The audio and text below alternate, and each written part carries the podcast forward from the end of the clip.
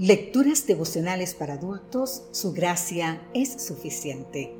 Cortesía del Departamento de Comunicaciones de la Iglesia Dentista del Séptimo Día Gascue en Santo Domingo, capital de la República Dominicana.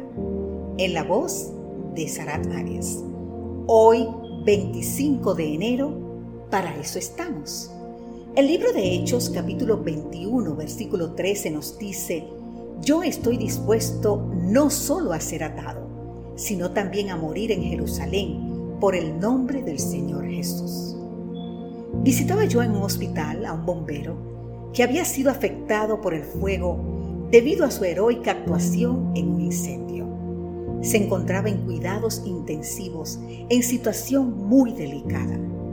Después del saludo y como intentando animarlo, decidí felicitarlo felicitarlo por su valiente acción y espíritu de servicio. Abriendo apenas sus ojos, con la mano levantada y con una voz casi quebrada y débil, pero convincente, me agradeció. Sin embargo, casi al instante aseguró que no había nada para felicitar y simplemente dijo, para eso estamos. Desde entonces pensé muchas veces en su sermón de tres palabras. Para eso estamos. En realidad, un bombero no está para quemarse ni dañarse. No obstante, en su servicio para proteger bienes y vidas, sí es necesario arriesgar la propia para salvar la ajena. ¿Estás dispuesto para eso? Pablo también tenía muy en claro cuál era el propósito de su vida y de su ministerio.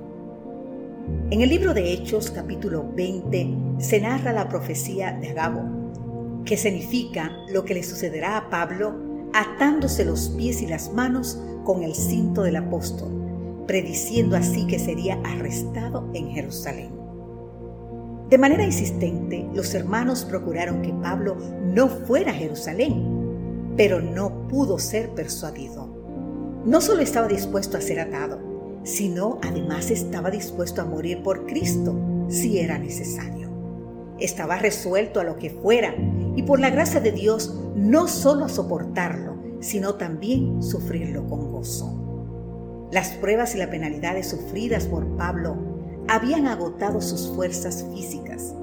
Padecía los achaques de la vejez Comprendía que estaba realizando su postrera labor y a medida que se le iba cortando el tiempo eran más intensos sus esfuerzos.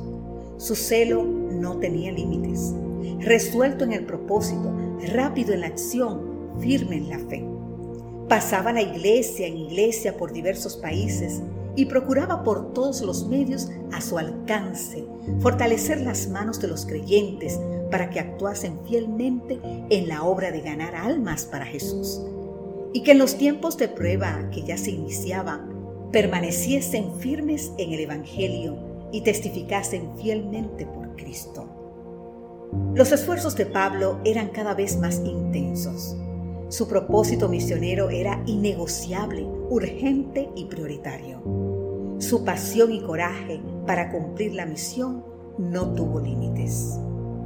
Querido amigo, querida amiga, Napoleón Bonaparte nos dijo, el coraje no es tener la fuerza para seguir, es seguir aun cuando se acaban las fuerzas.